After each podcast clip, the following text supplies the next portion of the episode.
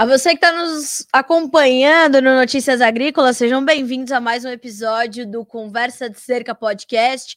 Esse que é mais um podcast original do Notícias Agrícolas e a gente inevitavelmente vai continuar falando sobre os desdobramentos da guerra entre Rússia e Ucrânia, porque o agronegócio está no centro dessas discussões. Há inúmeros subsetores dentro deste setor, que é um dos mais importantes da economia global, que estão sendo afetados. A gente está falando de logística, de insumos de custos de produção, de dificuldade e incerteza sobre novas safras que estão se iniciando no hemisfério norte, depois de uma quebra histórica de grãos que tivemos na América do Sul, ou seja, a volatilidade dos mercados é inevitável, os custos altos também, e a inflação continua se retroalimentando no mundo todo. E isso também, inevitavelmente, e a notícia não é boa, vai chegar às parcelas mais vulneráveis da população.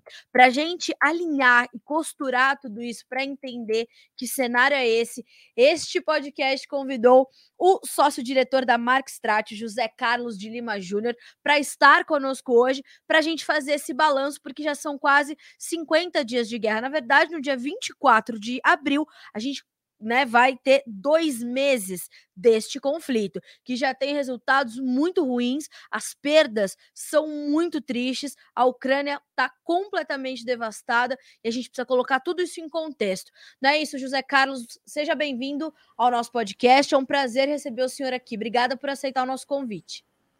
Olá, Carla, obrigado aí pelo convite aqui em nome da Marca Estrat, né, tá aqui com você e com todo o público do Notícias Agrícola. E vamos aqui fazer, pelo menos dentro dessa nossa conversa, desse nosso bate-papo, tentar analisar como que foram ou estão sendo esses quase dois meses de conflito, como você traz ainda há pouco. José, tem algum, alguma situação, algum cenário, algum ponto, algum elo dessa corrente enorme, porque já são quase 60 dias para uma guerra, isso é demais, é, que te preocupe mais quando a gente fala de agronegócio, de produção de alimentos? Tem um, uma situação que você me diz assim, Carla, aqui a gente vai ter problemas ainda por muitos e muitos anos dos desdobramentos desse conflito. Tem um, um setor que te preocupe mais agora?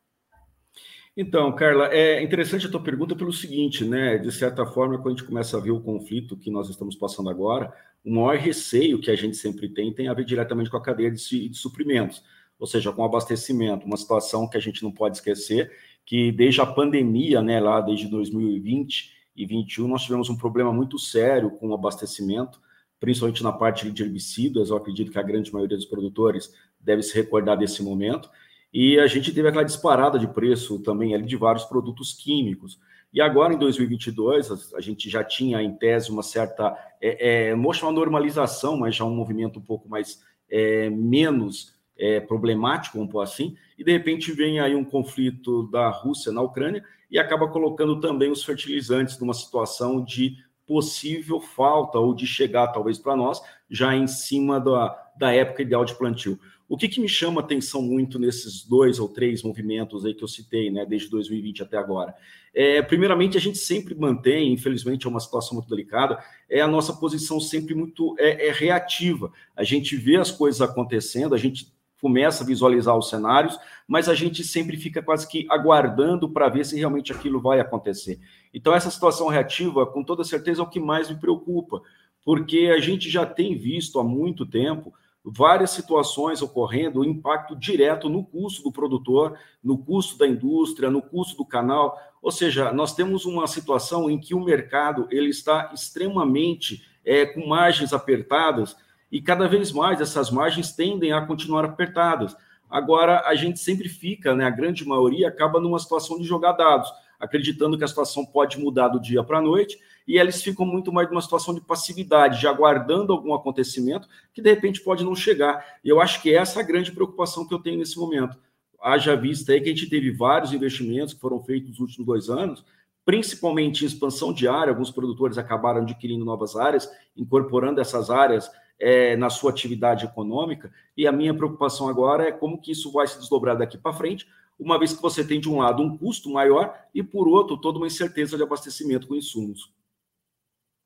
duas coisas combinadas, elas trazem muita preocupação, porque a gente tem não só uma incerteza de oferta de matéria-prima, mas, consequentemente, num quadro como esse, uma incerteza de oferta de produtos terminados, ali de valor agregado, também comprometendo o, o restante da cadeia, a verticalização da cadeia, uh, e pode gerar um, um, uma, uma consequência ainda pior, não, José? Sim, com certeza. Tanto que, por exemplo, a gente teve aí, eu estava fazendo uma análise no início dessa semana, é, a gente estava vendo o número de navios que estão lá no porto lá de, de, de Xangai, lá na China, aguardando para poder carregar. Inclusive, quando a gente começa a pensar na China nesse momento e essa situação ali de lockdown que foi colocado em Xangai, só para que o nosso público tenha conhecimento, nesse atual momento, cerca de 90% dos caminhões não estão circulando em Xangai. E quando você vê as filas de navios que estão se formando no porto para poder fazer o carregamento ali, é uma coisa é fato: o, o, preço dos armadores para poder fazer a estiva do navio, ou seja, fazer o carregamento do navio, é feito por dia. E qualquer momento que você tem ali de morosidade no carregamento do navio, você passa a ter um custo de frete que é incorporado na carga. Então, a primeira situação visível que a gente tem nesse atual momento, nessa segunda semana do mês de abril, é que parece que a gente vai ter novamente um novo choque na cadeia de suprimentos mundial por causa desse lockdown na China. Ou seja, além de você já ter um conflito na Rússia, na, na, na Ucrânia, pela Rússia, que já trouxe uma grande incerteza, assim como um grande custo no transporte marítimo que passa pelo Mar Negro, você passa a ter agora uma segunda situação que é esse lockdown de Covid lá na China e que com certeza vai gerar um desdobramento aí no abastecimento mundial e vai afetar todos os setores. Basta a gente recordar o número de peças que deixaram de ser entregues no prazo adequado, e aí, consequentemente, você tem toda uma paralisação da cadeia produtiva. Então, o Brasil mesmo viveu com carros novos que praticamente não foram comercializados por ausência de alguns programas de microchip ou coisa do tipo. É, eu cheguei a conversar com alguns empresários de indústria e tem maquinários que estão sendo comercializados sem inteligência artificial, que é a tecnologia embarcada dentro dele. Exatamente porque fica numa situação de eu posso comercializar o produto numa forma, digamos, é menos ideal, no sentido de ele vai ter a função primária, mas a tecnologia plena embarcada nesse momento, por algumas condições, eu não consigo entregar. O que, que é melhor para o produtor? Não ter o produto ou ter um produto numa situação intermediária? é o que a gente tem visto nesse atual momento em algumas situações nós, como comunicadores, a gente vai sempre buscar a última informação, né, José? Isso é, é natural de nós que vivemos em cima das notícias, né, ou em cima dos fatos, para que elas virem notícias uh, e elas possam ser transmitidas com a maior responsabilidade possível, principalmente notícias que impactam tão é, intensamente, diretamente, imediatamente o dia a dia de um produtor de um país como o Brasil, que tem um, um, uma, uma estratégia, né? O Brasil é estratégico hoje para segurança alimentar do mundo, o Brasil é estratégico estratégico para uma série de outros setores. A gente exporta para mais de 200 países, uma série de produtos, uma diversificação do nosso portfólio bastante interessante tendo acontecido nos últimos anos. Então, quer dizer, é, o Brasil é estratégico. Então, tudo que acontece lá fora impacta nas nossas decisões e imediatamente vai ser refletido também para o mundo. E quando a gente vê algumas situações se cruzarem, parece até meio coisa de filme, né? Coisa de, de série, porque a gente olha, a gente vinha de dois anos de pandemia, isso pegou diretamente, criou um caos logístico no mundo. Aí nós tivemos a guerra, e aí nós tivemos um surto de, de Covid na China que é talvez pior do que o, o, que se deu ali em 2020, no pico da pandemia para os chineses. E quando a gente vai buscar essas informações, a gente ouve especialistas, né, grandes especialistas como você, dizendo: olha, a gente está numa das pior, piores crises de suprimento das últimas décadas, né? A gente está falando de uma escassez de, de, de insumos para produzir alimentos que vai gerar uma crise de escassez de alimentos. Você compartilha dessa análise, José? A gente está realmente vivendo uma das piores crises da última, das últimas décadas e isso vai ter reflexo ainda por muito tempo? Olha, e eu, eu não só compartilho, como acrescentaria algo aí que de repente é importante de colocar. Os Estados Unidos, que é a maior economia do mundo, a primeira a principal economia do mundo, ela está vivendo uma situação extremamente atípica. De um lado, você tem é, uma das maiores inflações na história americana, que já está superando 7% ao ano, e por outro lado, você tem ali um nível de endividamento é, do setor privado em relação ao PIB mais alto da história. Então, quando você pega e olha de um lado o nível de endividamento do setor privado e do outro o, o nível de inflação, você começa a ver a situação que o Banco Central americano está no meio, que ele vai ter que desenrolar, que é uma situação extremamente delicada. Se por um lado o Fed ele aumenta a taxa de juros numa velocidade muito alta, ele tenta talvez controlar uma inflação que teve uma origem numa lógica de suprimentos, numa crise totalmente marcada pelo lado da oferta. Só que, em contrapartida, você tem uma grande parcela do setor privado que está alavancada, que está endividada. Então, você tem, além de todo esse cenário que você colocou, um, a principal economia no mundo tendo que aumentar uma taxa de juros de uma maneira calma, devagar e paliativa, tanto tem aumentado em 0,25%, era esperado 0,50%, mas a guerra da, da Rússia na Ucrânia fez com que o, o Fed, né, o governo, o Banco Central americano, fosse com um pouco mais de cautela. Então você tem uma situação que é de um lado você tem inflação e de outro você tem alavancagem. E o Banco Central fica numa situação, se ele aumentar a taxa de juros para segurar a inflação, por outro, ele vai prejudicar toda uma economia que está alavancada e a consequência dessa é uma recessão muito forte. Ou seja, é um, é um, é um cenário que a gente não via, e há de recordar que a gente fala assim, ah, mas aí teve a crise em 2008. Em 2008, a gente tinha uma margem de manobra que era a taxa de juros.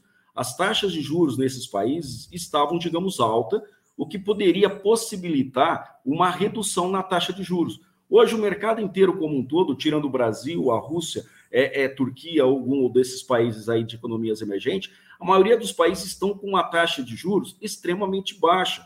Ou seja, a margem de manobra dos bancos centrais estão muito reduzidas. A Europa está com margem zero praticamente de juros. Estados Unidos, agora que está tentando chegar em 0,5% para evoluir aí para 1%, tentar aumentar. Ou seja, você começa a perceber que, além do conflito da Rússia na Ucrânia, que acabou impactando diretamente a situação de abastecimento com fertilizantes, e aí você tem que considerar o peso da Rússia é, é, e também de Belarus ali, né, que é um país vizinho, na parte de fertilizantes, já vai dar um impacto em termos de é, é, nutrição voltada para a agricultura. Quando você pega e olha a Ucrânia, a gente está falando dos maiores países produtores de trigo e de milho do mundo, que, consequentemente, você tem um desdobramento nutrição animal, pensando em milho como nutrição aí para a pecuária, e você tem aí a parte de trigo também para alimentação humana. Quando você começa a incluir toda essa, é, é, essa situação que a gente está tá percebendo agora, a Covid na China, nessa segunda, vamos chamar segunda ou terceira onda, mas eu prefiro falar de segundo lockdown,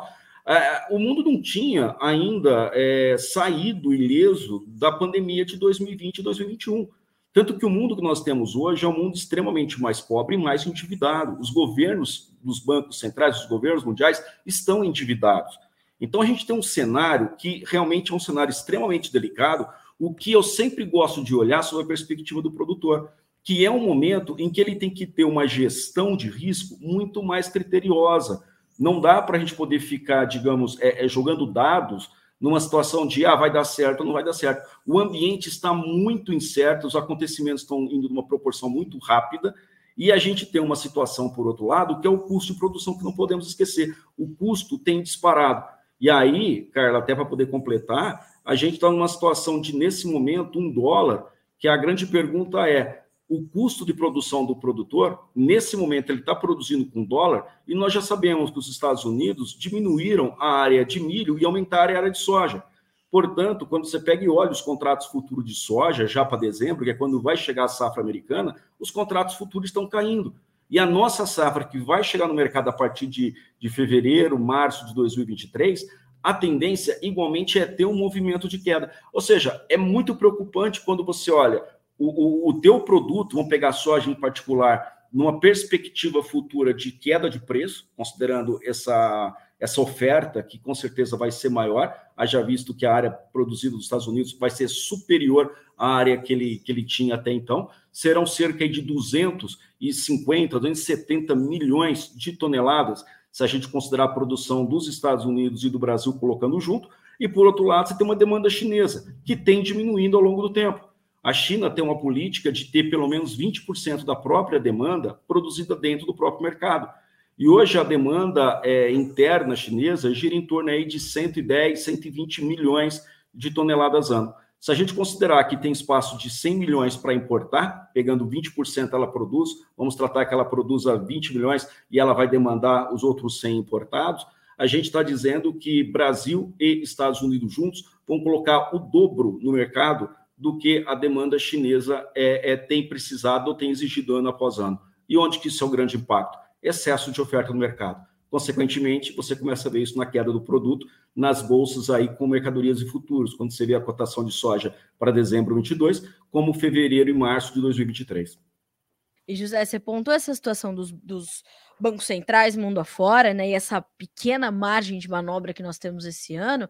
É, e era exatamente nesse ponto que eu queria uh, ouvir a tua análise, porque toda essa mudança nas taxas de juros, nas políticas monetárias, nos estímulos ou não às economias, elas mexem completamente com o mercado de commodities e o direcionamento do dinheiro também, né? O fluxo monetário muda é, completamente num quadro como esse, vai mexer com a taxa de câmbio, que para o produtor brasileiro é uma, uma variável ali né, que você não pode descartar na hora da formação do seu preço, principalmente quando a gente trata de commodities, e a gente está falando de uma de uma variável ali importante no momento onde as outras variáveis já trazem preocupação. Quer dizer, é mais um, um sinalzão de alerta aí para os produtores brasileiros o que vai acontecer com a taxa de câmbio, portanto.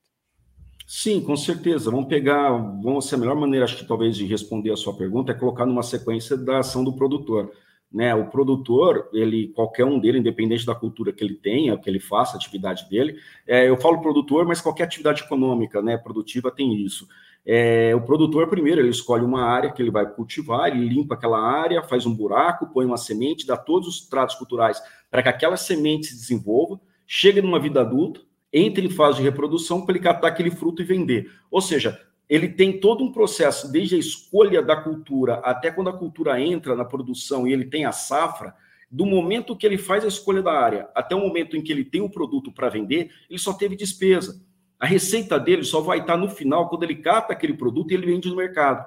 Portanto, o descasamento da receita com a despesa do produtor, ou seja, o custo que ele tem com toda a atividade produtiva dele, até ele ter o fruto para poder vender e ter a receita, esse descasamento temporal necessita ter uma cola que o produtor faz uso, que é chamado de crédito agrícola. Então, a função do crédito agrícola, primeira, é fazer a cola do descasamento da receita com a despesa do produtor. E o crédito é uma linha, um custo de dinheiro ao longo do tempo que é balizado por juro. Portanto, qualquer aumento na taxa de juro vai significar o quê? O encarecimento do crédito que o produtor pegou. Só que esse crédito ele pode ser mais viável para o produtor se ele enxerga um horizonte muito mais positivo de venda do produto dele. Portanto, quando ele começa a visualizar que no futuro ele tem possibilidades de vender bem, ser bem remunerado e pagar aquele crédito que ele tomou, ele vai fazer os investimentos, como já aconteceram no passado. O grande problema do atual momento é que há, num primeiro instante, uma incerteza com relação ao recebimento de alguns insumos. Então, tanto nós aqui na Marquestrate, a gente acabou trabalhando três cenários possíveis. Um cenário de que a gente não vai ter o fertilizante, um segundo cenário em que o fertilizante ele vai chegar, mas vai chegar em cima da hora, mas ele vai chegar a tempo de ser utilizado na safra 22, 23.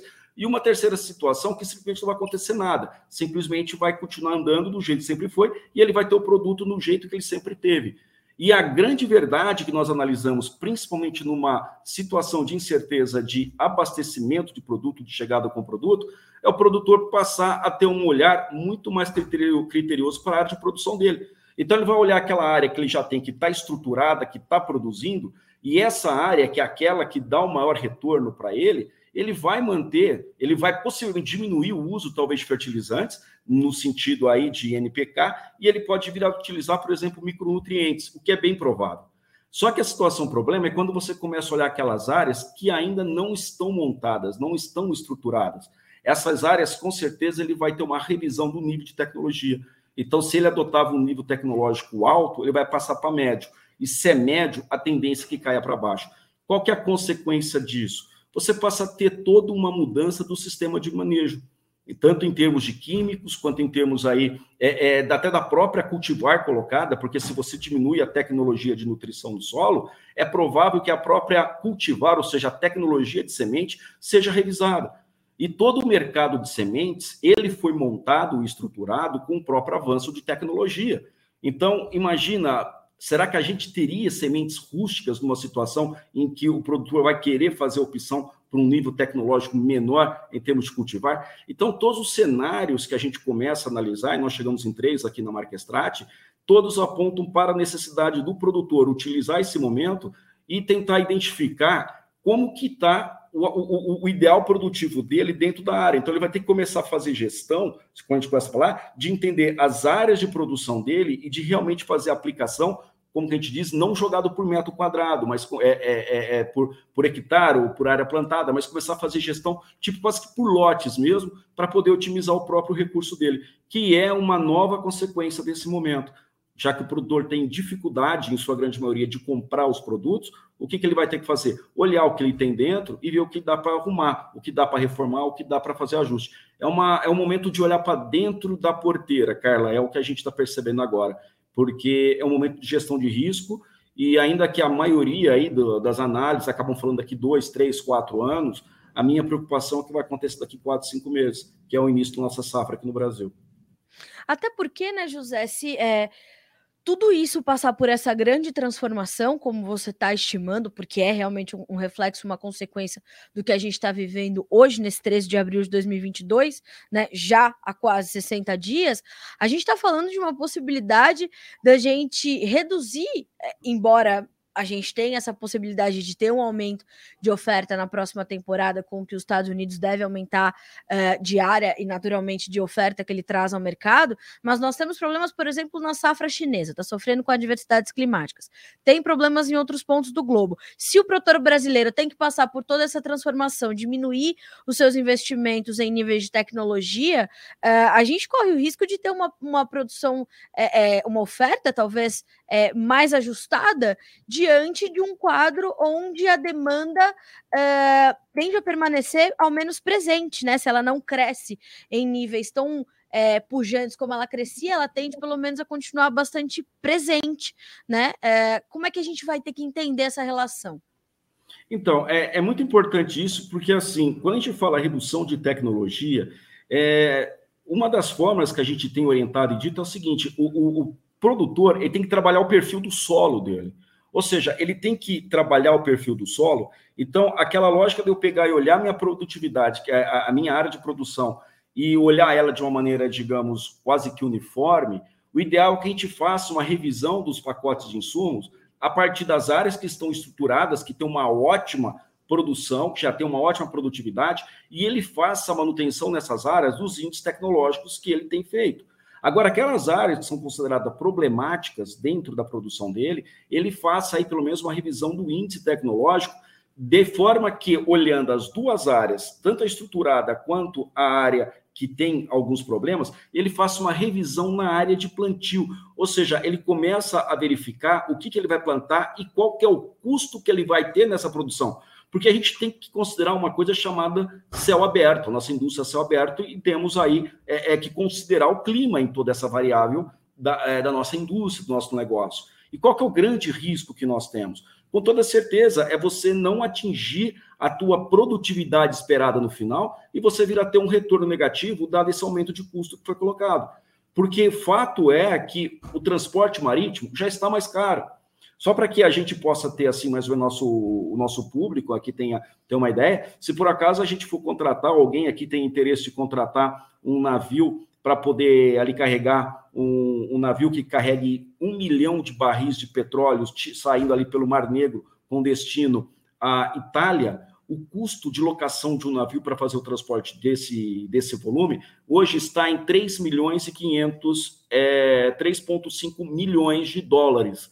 Só que o seguro está no valor de 5 milhões de dólares. Ou seja, o que disparou nesse momento dentro do Mar Negro, e eu estou falando de uma região que passa os navios que saem da Rússia carregados de fertilizantes, o fluxo do navio, você fecha a diária do navio, porque a gente está falando de navios a granel. A gente não está comprando espaço de container, nós estamos carregando navios a granel. E esses navios a granel, você paga a diária dele. Então você fecha o navio no sentido de tempo de estiva no porto, ou seja, de carregamento, o tempo de deslocamento entre o local que ele carregou e o porto destino e o tempo de desestiva. Então, toda essa somatória de tempo, eu preciso incluir o custo, além do tempo no porto, o próprio custo do seguro pelo local que ele vai passar. E aí é que a gente tem assistido uma disparada no transporte marítimo internacional. E isso, quer queira ou não, vai chegar no produtor.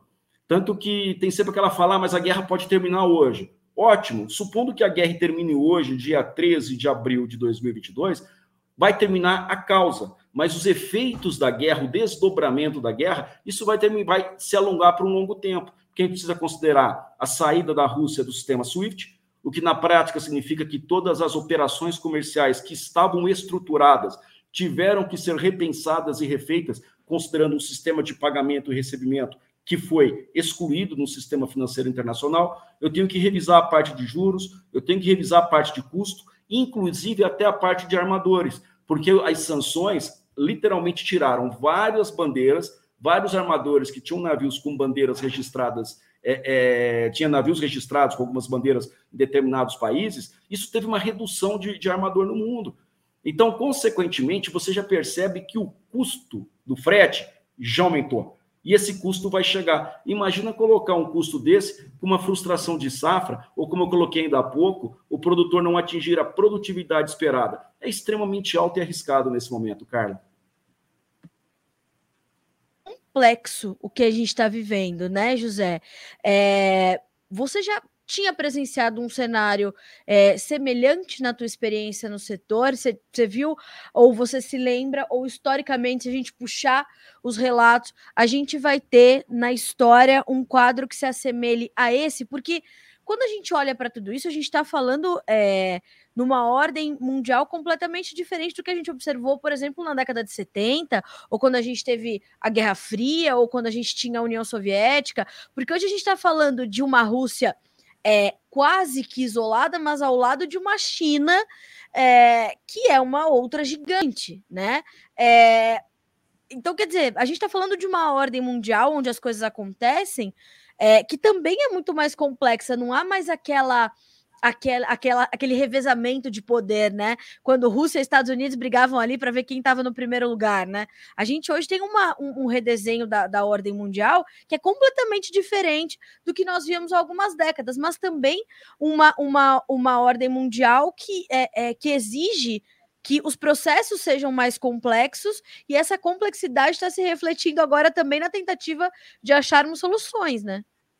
Exato. E, e, tem uma coisa interessante, Carla, que você traz, assim, que passa despercebido para a grande maioria.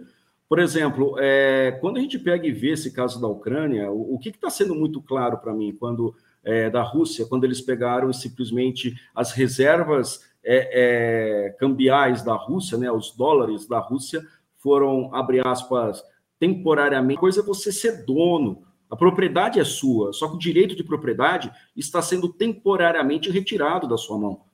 E recentemente, a questão de uma para duas semanas, aconteceu aquela situação na, na, na Alemanha com relação à Gazprom. A Gazprom é uma empresa russa que é uma das maiores, se não a maior fornecedora de gás ali para a Alemanha, e o governo de energia da Alemanha nacionalizou temporariamente a Gazprom, porque trata-se de uma empresa do interesse local. Ou seja, a gente viu um país capitalista, vamos colocar assim, fazendo um movimento que é típico do socialismo, né? Que é você, abre aspas, nacionalizar uma empresa privada. Então você vê que o mercado ele tem, está tá trazendo tanta coisa acontecendo simultaneamente, e você me pergunta se eu já tinha visto isso antes. Tem duas coisas que eu gosto sempre de recordar. A primeira, quando teve a quebra do Lehman Brothers, lá nos idos de 2008, setembro de 2008, eu recordo que eu estava é, numa mesa de operações trabalhando ali é, é, no mercado futuro. Então, eu cheguei a pegar o circuit break, quando quebrou o Lehman Brothers, eu estava operando. E eu nunca tinha visto é, você não conseguir entrar no sistema para dar ordem, porque virou um caos, literalmente, naquele momento. E outra situação que me chama muita atenção foi em 2019, eu recordo aqui pela Marquestrat, além dos projetos que eu tenho oportunidade de coordenar, eu também é, participo de várias palestras e eventos aí para poder fazer essa análise de mercado, cenários, entendimento aí de, de situações possíveis, até para poder criar situações de mitigar risco. E dentro dessa situação, eu recordo de análise de dados com relação a, a glifosato, lá em 2019. E naquele momento já estava mais do que visível a dependência nossa de importação chinesa. Já estava sendo colocado ali praticamente 99 ponto, quase que 9% do glifosato utilizado na agricultura em 2019 teve origem na China. E quando a gente fala China, a gente precisa pensar assim, como que a cadeia de suprimentos se estruturou depois dos anos de 1990. Depois que o mundo globalizou, a maioria das empresas no mundo inteiro desativaram indústrias locais e migraram as suas indústrias lá para a Ásia, principalmente China, vamos colocar ali a própria, a própria Índia ou países vizinhos. Portanto, Hoje, a maioria das empresas, elas não têm um estoque muito grande, elas trabalham com estoque mínimo, só que para a operação dessas empresas funcionarem, elas precisam ter uma cadeia de suprimentos que funcione como um relógio. Eu não posso ter nenhum tipo de percalço no sentido de atraso de mercadoria. E é essa situação lá em 19 para 20, que quando começou a surgir lá no dia 31 de dezembro de 2019, uma tal de, de, de nem era Covid ainda, era uma, uma gripe que estava acontecendo na China, e de repente, no mês de janeiro, ninguém sabia o que estava acontecendo. Eu recordo logo no início do ano uma preocupação ali que estava sendo feita, é, numa análise dentro de uma empresa, que foi o seguinte: a minha preocupação é se fechar o mercado, estava falando de lockdown, até então nunca tinha visto isso na vida real eu tinha visto fechar fronteiras em filmes e coisas do tipo. E de repente você estava visualizando isso no dia a dia. As pessoas não poderiam sair é, é, das suas residências, dos seus locais. Só que quando eu falo pessoa, eu tenho que levar também empresa, eu tenho que levar mercadoria. Hoje, quando a gente começa a falar, até recentemente falava, nenhum avião está passando pelo, pelo espaço aéreo da Ucrânia. Quando eu falo avião comercial, é, é, avião civil, também estou falando de avião comercial. Então você começa a desdobrar numa segunda situação, que é, olha, se tiver um rompimento no fluxo de mercadorias internacionais, o que vai acontecer é um possível desabastecimento. E essa situação, eu recordo no evento que quando eu cheguei a comentar isso, foi um assim, pô, mas é impossível disso vir a acontecer. Simplesmente a gente não tinha visto. E hoje, o que a gente teve da Covid como ensinamento é que manter uma cadeia de suprimentos 100% fora do teu país é arriscado porque você tem uma alta dependência de humor que você não controla. Então, o que eu enxergo hoje que já começa a dar uma sinalização, há, há vários investimentos locais em vários lugares do mundo.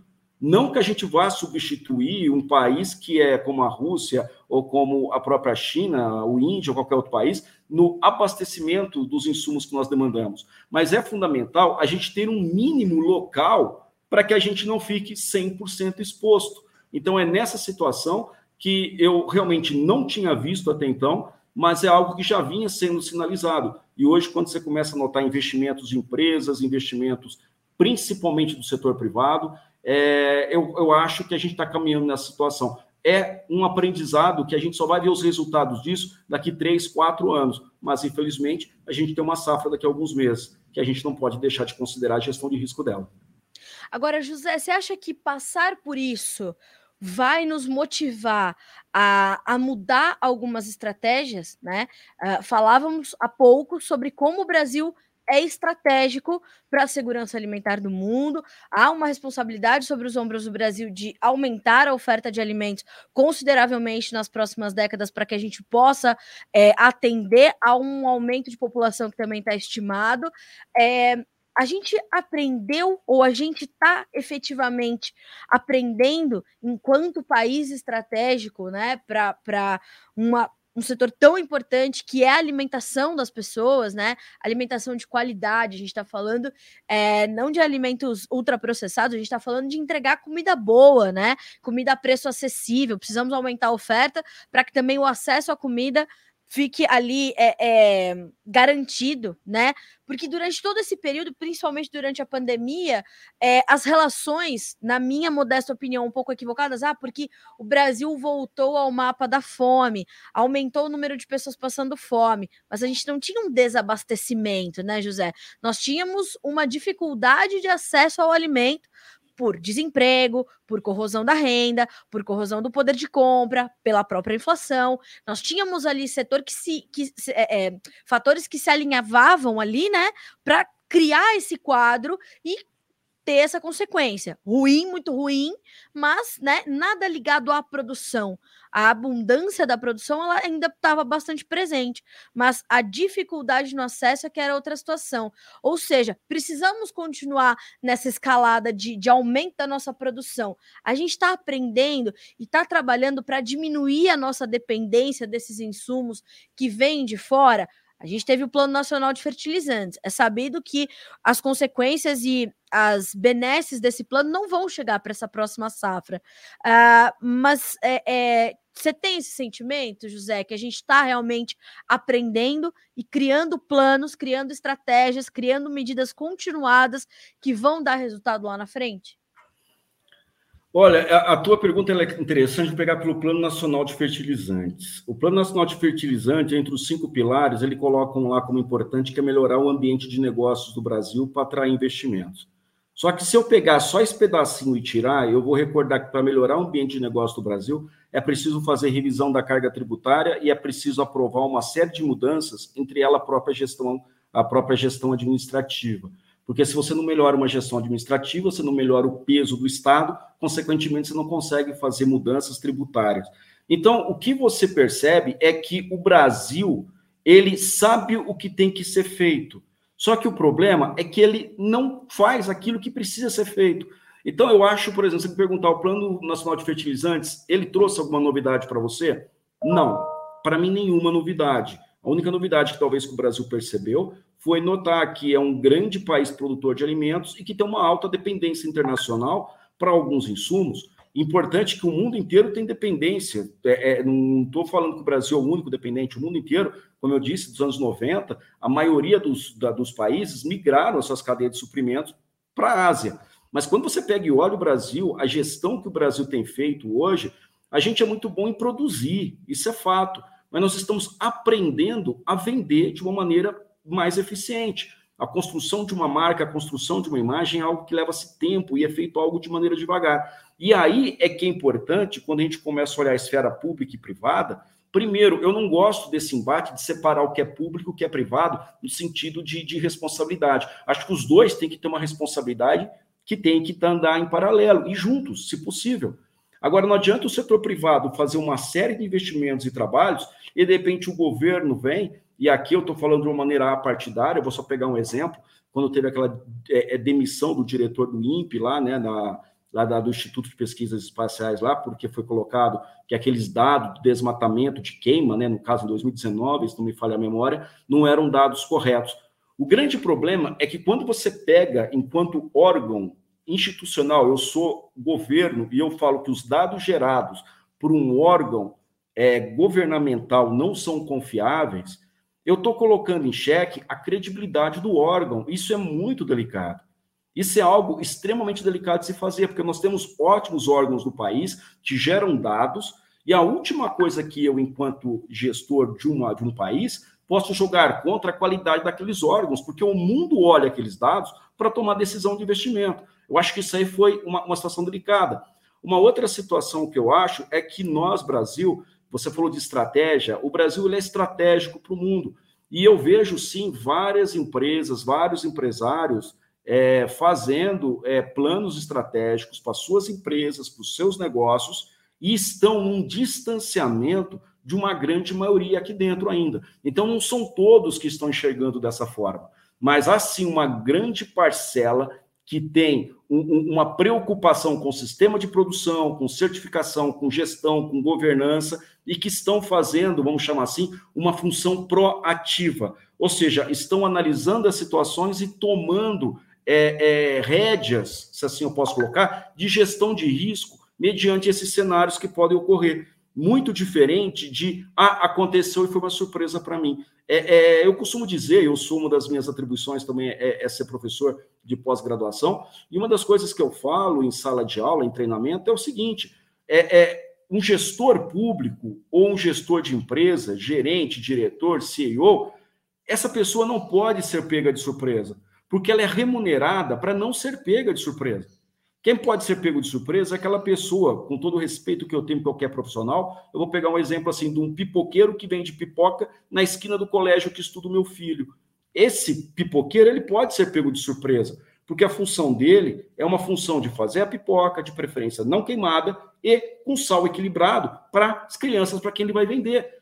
Agora, você pegar um gestor público independente se ministro, se secretário, se, se, se, presidente, governador, qualquer função, ou um diretor de empresa, senhor de empresa, gerente, essas pessoas não podem ser pegas de surpresa. Elas são remuneradas para não serem pegas de surpresa.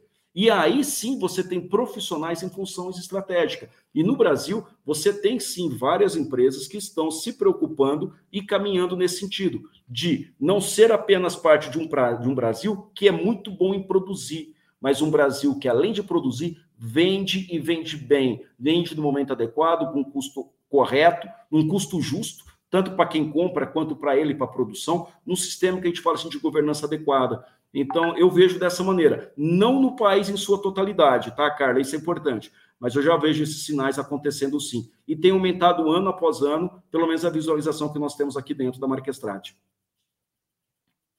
É, porque é, tratando do Plano Nacional de Fertilizantes com um colega que é analista de fertilizantes de uma consultoria privada, é, eu percebi que ele tinha uma visão semelhante à minha, no sentido do Brasil é, ainda ser, né? É o que você falou, o Brasil é um país que produz bem, que hoje já vende bem. O produtor brasileiro ele tem buscado capacitação para comercializar melhor o seu produto. É, e o que eu percebo é que essa gestão pública realmente, e quando a gente divide o público do privado, o buraco fica mais embaixo ainda. É, essa necessidade que o Brasil tem de não ser mais um país de medidas descontinuadas. Eu acho que eu já falei isso em diversos episódios aqui do Conversa de Cerca, porque sempre tratando de um setor. E seria importante a gente dar continuidade àquilo que está dando certo, né, eh, José? Porque os governos passam e o Estado fica. Uh, e a gente precisava levar isso a sério é, e deixar algumas ideologias políticas de lado e olhar para a vocação do Brasil, como é de produzir, de exportar, de alimentar a sua população adequadamente, de garantir é, que a nossa população não seja refém de necessidades, né? Uh, e a gente garantir que os investimentos continuem acontecendo, continuem chegando, continuem se multiplicando para que a nossa infraestrutura seja melhor, a nossa infraestrutura logística, a nossa infraestrutura, quando eu falo logística, não só os modais, mas a, toda a questão da armazenagem, do pós-colheita. A gente tem muito a fazer da porteira para fora, né? É, embora você venha é, é, frisando durante a nossa conversa aqui que é importantíssimo a gente olhar para dentro agora, por conta do cenário em que a gente está inserido, principalmente é, fazendo essa relação com os custos de produção elevadíssimos, essa escassez de insumos. Mas se a gente conseguir, com todos esses desafios, garantir uma boa produção, uma boa safra saudável, cheia, contar com um clima favorável, a gente precisa melhorar e garantir que as coisas vão continuar melhorando da porteira para fora, principalmente uh, no que não tange as responsabilidades do produtor ou do setor do agronegócio, mas que dependam efetivamente dessas gestões públicas e, por que não dizer também, de gestões privadas, né? Sim, é, tem uma, uma, uma, fala que eu costumo dizer muito, que é o seguinte: eu acho que o Brasil tem que parar de brincar de desenvolvimento. Eu acho que quando você fala de política pública, que é o que você trouxe de continuidade, a gente tem diferença de política de Estado e de política de governo.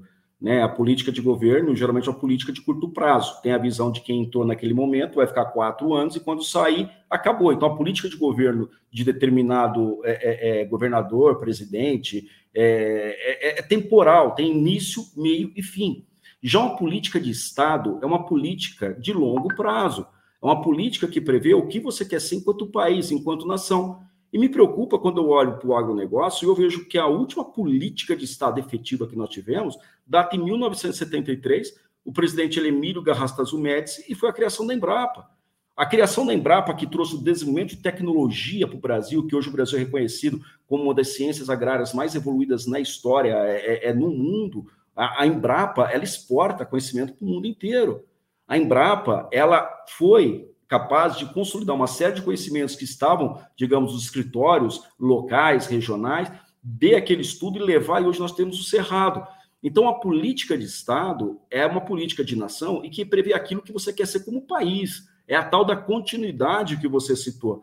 E o setor privado, ele nesse ponto, quando ele elabora os planos estratégicos dele, ele desenha um horizonte e ele vai trabalhando o horizonte com etapas, com métricas, ele vai medindo, ele vai mensurando. E uma das coisas que todo setor privado respeita, a gente costuma dizer até que o crédito, ele acaba sendo soberano dentro da empresa. Porque a empresa, ela tem que ser saudável financeiramente para poder manter seus investimentos. Aquela velha história, eu tenho que ter uma, uma receita que seja superior à minha despesa para que eu tenha uma sobra, que eu tenha um tal de excedente. Para esse excedente virar investimento, virar maquinário, virar tecnologia, virar melhoria no sistema de produção, virar treinamento. Em contrapartida, quando você olha para o setor público, simplesmente a receita tem diminuído, a despesa tem superado. Consequentemente, esse excedente, ele, para ser bonzinho, tem diminuído, para não falar que ele tem ficado escasso, faltando. Qual é a consequência de você não ter excedente? É simplesmente você não ter investimentos. Então, quando as pessoas falam assim, nossa, a dívida pública do Brasil está em 90%, né? mas a dos Estados Unidos tem 120%, a do Japão está em 200%. Por que, que ninguém fala nada do Japão, ninguém fala nada dos Estados Unidos e fala no Brasil? Simples, porque devia, todo país deve. A diferença é que a dívida ela pode ser boa ou ela pode ser ruim. O que é uma dívida boa? É quando um país gasta com pesquisa, com tecnologia, quando ela gasta com infraestrutura, quando ela gasta com variáveis que vão se tornar fontes geradoras de receita ou de, é, é fontes que vão diminuir o custo da operação. Quando você melhora um sistema de rodovia, você, você melhora um sistema de porto para receber navios de calha é, é de maior profundidade, você está melhorando o tempo de desestiva, você está melhorando o fluxo de mercadorias e comércio, o custo está diminuindo. Portanto, ainda que a tua dívida hoje seja grande em relação a quanto você ganha, no futuro, essa tua dívida, ela vai proporcionar você ganhar mais dinheiro, você vai aumentar o teu PIB. Então, você tem variáveis que são variáveis de crescimento, como saúde, educação, infraestrutura, pesquisa e tecnologia, que é o peso das variáveis de dívida de governo americano, de governo japonês, por exemplo. Por isso que eles não se preocupam por dever 200% do PIB em dívida ou 120%, porque eles estão gastando com variáveis, com coisas que vão gerar dinheiro novo para eles amanhã. Agora, quando você pega e olha uma dívida com variáveis que não geram crescimento, como tamanho da máquina do Estado, a manutenção de gastos públicos ou manutenção de assistência social ou de previdência social. Quando você começa a ver, são variáveis importantes, mas, no entanto, não vão contribuir para a geração de nova riqueza no futuro. E aí é que fica preocupante. Então, o que me preocupa hoje no Brasil é essa ausência de definição de aquilo que nós queremos ser. Se a gente quer ser um país produtor de alimentos, porque nós temos uma vantagem comparativa estrategicamente, nós somos muito bons nisso, o que, que nós temos que melhorar? Investir em infraestrutura, investir em algumas situações, melhorar o ambiente de negócio? Vamos começar a fazer. Então, tem que ter a preocupação da continuidade, como você falou. E o setor privado, por mais bem intencionado que ele possa ser, ele sempre vai esbarrar na legislação, que é feita pelo órgão público. Então, por isso que eu vejo a necessidade de alinhamento entre os dois, para ter essa continuidade, para não ter aquele eu começo, mas não tenho obrigação de terminar. E aí a gente fica cheio de, digamos, elefantes brancos distribuídos pelo país. É, é, muito enriquecedor para esse podcast ter você aqui para fazer todas essas conexões é, e, e, e, trazer de forma tão simples e, e, elucidativa a complexidade do atual momento e de como o Brasil está inserido nesse contexto, né? Tanto das necessidades que ele tem de trazer produtos, quanto da importância que ele tem para colocar produtos para fora também e garantir que a população mundial esteja adequadamente abastecida com a responsabilidade que nos cabe. Muito obrigada por abrir um espaço na tua agenda e receber o Conversa de Cerca. Como eu falei, enriquecedor é, é, ter você aqui e nos trazer nesse momento onde a gente vai é, caminhar aí para né, para 60 dias, dois meses de guerra, é, com impactos desse conflito sendo pulverizados pelo mundo todo. Mais uma vez, te agradeço demais por trazer essa visão tão completa para a nossa audiência aqui no Notícias Agrícolas. Muito obrigada.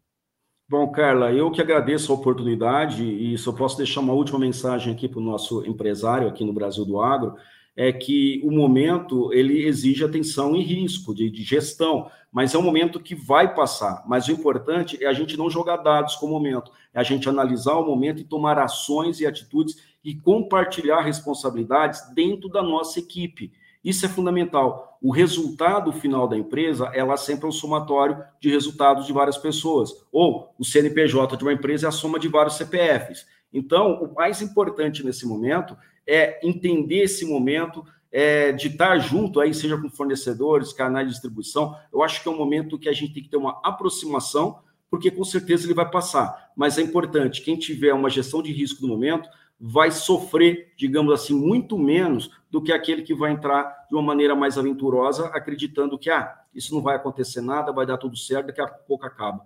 O importante é a gestão, Carla. E agradeço sempre o espaço, a oportunidade, e estou aqui à disposição sempre que for possível conversar com você e todo o público aqui do Notícias Agrícolas. Muito obrigada, José. A última mensagem foi realmente é, a mais importante, que é a orientação para o produtor dessa gestão de risco.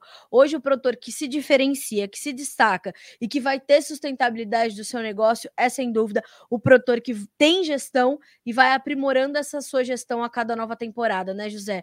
É, sem dúvida, esse é um dos insumos principais para que ele garanta o sucesso do seu negócio, né?